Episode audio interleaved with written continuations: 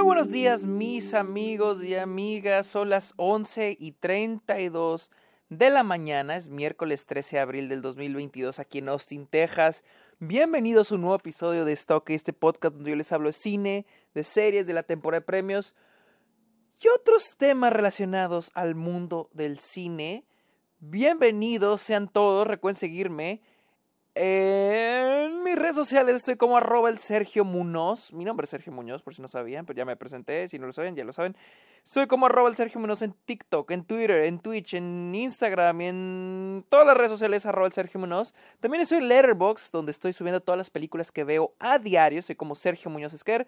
Y los invito a que le caigan a Patreon o se suscriban a Twitch. De hecho, andaba en duda en si hacía este episodio o no, pero me lo exigió uno de mis Patreons. Enrique me exigió este episodio y esta va para el Enrique. Así que si quieren episodios exclusivos, si pueden recomendar temas para episodios, watch parties, videollamadas, etcétera, etcétera, etcétera, cáiganle a Patreon o suscríbanse a Twitch. Amigos, vamos a hablar de memoria con Tilda Swinton, película que se estrenó el año pasado, creo que se estrenó en Cannes o en Venecia. Aquí se las estoy buscando. Este, de hecho, tuvo una distribución muy peculiar aquí en Estados Unidos. Ahorita se las platico. Se estrenó originalmente, sí, en Cannes, en julio del año pasado. Y se estuvo estrenando en un chingo de festivales. Creo que se estrenó en febrero en México. Este año se estrenó en febrero en México. Y esta película es dirigida por el director Apichatpong, eh, perdón si lo pronuncio mal, Apichatpong Wirasetakul este, con Tilda Swinton. Es una película que me moría por ver, porque es una película que, de la cual todo mundo estaba hablando. Y para mi pinche mala fortuna, aquí en Estados Unidos, Neon agarró la distribución y dijo que iba a tener una distribución muy peculiar. No iba a tener una distribución regular, normal, que se estrena en todos lados, o bueno, con ese tipo de películas se estrena en Nueva York Los Ángeles y luego se va expandiendo. No. Esta madre tiene un roadshow. Se está, se está exhibiendo por ciudad. Digamos, obviamente inició en Nueva York y luego me imagino estuvo un mes en Nueva York, luego se fue a Los Ángeles, estuvo otro mes, luego tal vez estuvo en Chicago y luego ahorita ya está aquí en Austin, Texas. O sea, no se está exhibiendo en más de un lugar a la vez, al menos aquí en Estados Unidos, porque les digo, en México se estrenó en febrero y creo que en otros países ya se ha estrenado. Al parecer no va a tener, al, menos sé que aquí en Estados Unidos no va a tener distribución ni en Blu-ray, ni en DVD, ni en video on demand, ni en plataformas de streaming. O sea, no sé qué, o sea, se va a estrenar en cines y de ahí ya va a desaparecer. Pero me imagino que en otros países tal vez sí esté, por ahí escuchado que en movie. Entonces existen los VPNs, así que no hay tanto pedo. Pero bueno. Fui a ver Memoria, porque les digo, al fin llegó aquí a Austin, a la, al Austin Film Society. Fui a verla. Y pues lo que yo esperé de la película es que fuera una película extremadamente lenta, por lo que había escuchado. Y honestamente no estuvo tan lenta como yo creí. La película se ambienta en Colombia eh, y sigue a Jessica, interpretada por Tilda Swinton, una mujer que está de visita en Colombia y empieza a escuchar un sonido, un sonido muy peculiar. Y ella empieza a investigar cuál es, e, qué es ese sonido que está escuchando, que de repente suena en su cabeza y no sé si es real o solamente está en su mente. Ah, la película, les digo, la película sí es una película lenta. No se me hizo tan lenta como yo creí, pero no deja de ser lenta es una película a la que se le debe poner toda la atención del mundo. Es una película a la que se le debe de prestar, o sea, tienes que comprometerte a esta película, ¿no? Y más porque esta película es una película sobre el sonido. Creo que es mi parte favorita. Y ustedes saben, los que ya me conocen de estos años que he hecho podcast, eh, del Club de los Amargados. Y hablando de cine en general, saben que una de mis cosas favoritas de las películas es el sonido. Más que la imagen, no es pedo. Me gusta más el sonido que la imagen. Yo aprecio más buen sonido que buena fotografía. Y esta película toca ese tema, el tema del sonido, ¿no? De apreciar todos los sonidos a nuestro alrededor y apreciar incluso el silencio. y cómo es, es eh, eh, la película trata el lado, habla sobre el lado filosófico, yo diría, de, el, de lo que es el sonido, ¿no? Porque el sonido no es más que vibraciones. Científicamente hablando, el sonido no es más que vibraciones.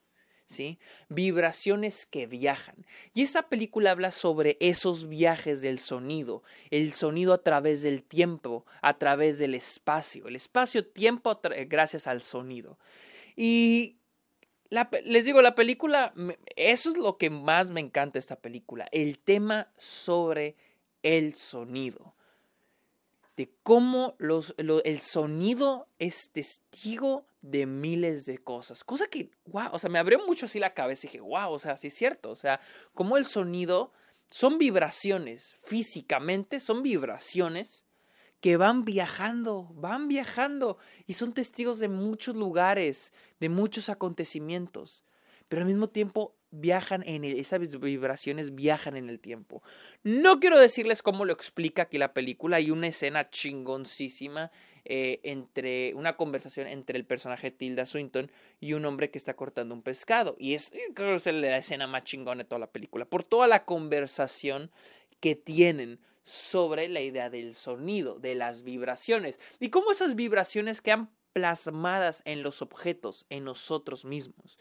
Eh, creo que pues, eso es lo que más me llevo de la película. Porque les digo, creo que esta película más que porque no siento que haya, no me voy a poner de que no, pues no, el personaje, qué es lo que quiere, los obstáculos, en realidad lo que quiere el personaje está bien establecido, saber cuál es este sonido, ¿no? Y algo que ahorita que estoy pensando, porque mientras más pienso en la película, más cosas le descubro, ¿no? Porque el personaje principal lo que quiere es descubrir este sonido que está escuchando.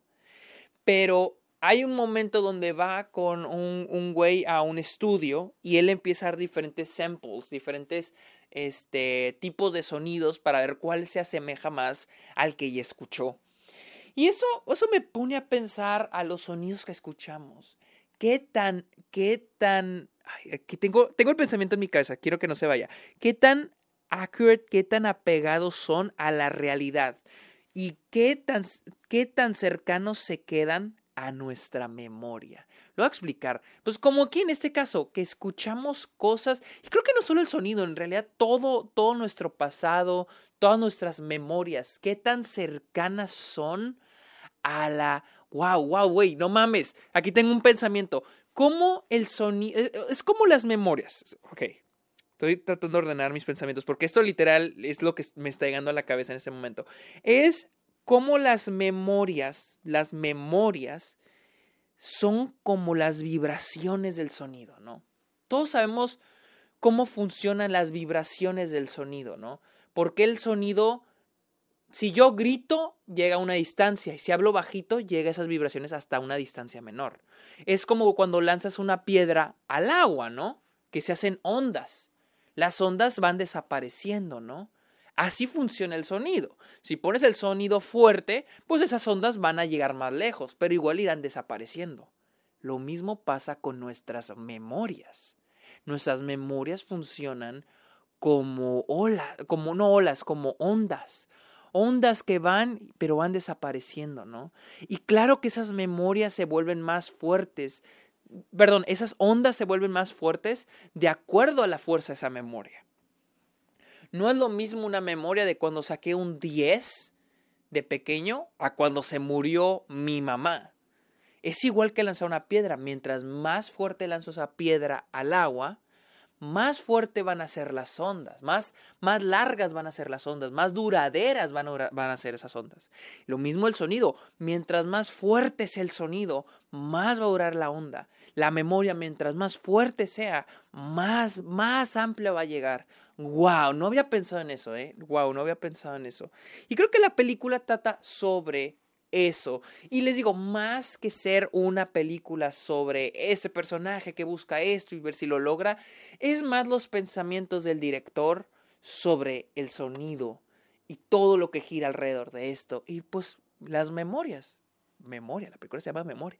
Eh, e, es más sobre eso, sobre estamos viendo al director hablándonos sobre sus pensamientos. De hecho, antes de la película tenemos una presentación de sketches. Antes de que inicie la película, inicia una presentación de sketches sobre el research, la investigación que llevó a cabo el director en Colombia. Entonces, eso me muestra que esto es más una presentación sobre las ideas y pensamientos sobre el sonido que tiene el director, todo a través de esta pieza de ficción. Por supuesto, les digo, si quieren una película para ver con la familia, si quieren ver una película para entretenerse un rato, para pasar el rato, Memoria es la indicada. No, no se crean, no, Memoria no es la indicada. Memoria es una película que necesita que pongas todo tu cerebro en la pantalla, en todo lo que está pasando en pantalla y el sonido. Porque eso sí, esta película habla de sonido y claro que sí, necesita tener muy buen sonido. El diseño de sonido y la mezcla de sonido en esta película es impresionante, es excelente, en serio es excelente. Em, porque las tomas de esta película son muy largas, las tomas son larguísimas, tomas estáticas y de los personajes este, hablando por hasta por 10, 15 minutos, ¿no? Los personajes en la misma toma, la toma estática, wide angle. Pero eso es el director diciéndome, es que aquí lo importante no es lo que está pasando enfrente de ti visualmente, sino alrededor sonoramente. Y eso es lo que deja muy en claro este, el director de la película. Pero sí, wow, wow, wow, wow. Sí me sirvió hacer este episodio porque, wow, me, fueron cosas que no había pensado. Eh, creo que no me encanta el final, pero tampoco soy muy exigente porque creo que esta no es una película que va a vivir por su final. O sea, es más una película por todo lo que vas aprendiendo y todo lo que te va dejando. Eh, pero, pues como dijo, no recuerdo, creo que fue el director de Close Up.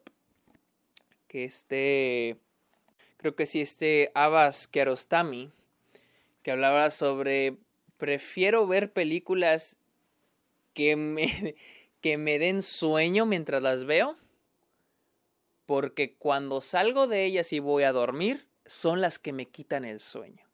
No sé, una frase por ahí. Esta película sí es una que sí se me queda grabada. Y, y pues mientras más pienso en ella y más en ese momento, más, más le aprendo cosas, más me quedan de la cabeza. Pero les digo, no es para todos. De hecho, cuando acabó la película, este es un cine muy mamador, este Lost Film Society, Sociedad de Cine de Austin, o sea, el pinche nombre está muy mamón. Y cuando se acabó la película, sí noté mucha gente que estaba, ¿qué, qué, acabo de ver? O sea, y la persona, había tres personas detrás de mí y una le dice, una de ellas le dice a otra, ¿te gustó la película? Y la otra dice, la odié la odié, o sea, la odié. La verdad no sabía que íbamos a ver esto, no sé qué era, pero honestamente la odié. Y yo, yo me estaba cagando de risa, así que... Pero sí, esta es una película que pueden amar o pueden odiar, pero eso sí, mentalícense antes de verla de que es un viaje, güey. O sea, está muy... No siento que esté fumada, no siento que esté fumada porque la, la, trama es esa, la trama es esa. Una mujer que quiere saber cuál es el sonido que ha estado escuchando. No tiene nada de fumado, no tiene nada de complejo, no es así que, ah, no mames, está bien locota. Pues no, para nada. Es una trama muy simple, simplemente son las ideas que te va planteando el director. Eh, pero bueno, esta fue mi opinión de memoria, la cual no tengo ni idea dónde la puedan ver. Aquí está en Austin, ahora sí, no tengo ni idea dónde la puedan ver. Creo que por ahí debe de haber unos lugares donde pueden checar. Wink, wink, notch, notch. Pero bueno. Amigos, recuerden seguirme en mis redes sociales como arroba el Sergio Muñoz. En esto el Airbox como Sergio Muñoz Esquer. Y también estoy en ¿dónde, dijimos? ¿Dónde dijimos? En Twitch y en Patreon para que le caigan. Amigos, muchas gracias por escuchar este episodio. Está ok. Que tengan muy bonito fin de semana. No, estamos. Es miércoles. ¿Es miércoles o es jueves? Es miércoles, güey. ¿Cuál pinche fin de semana, güey? Bye.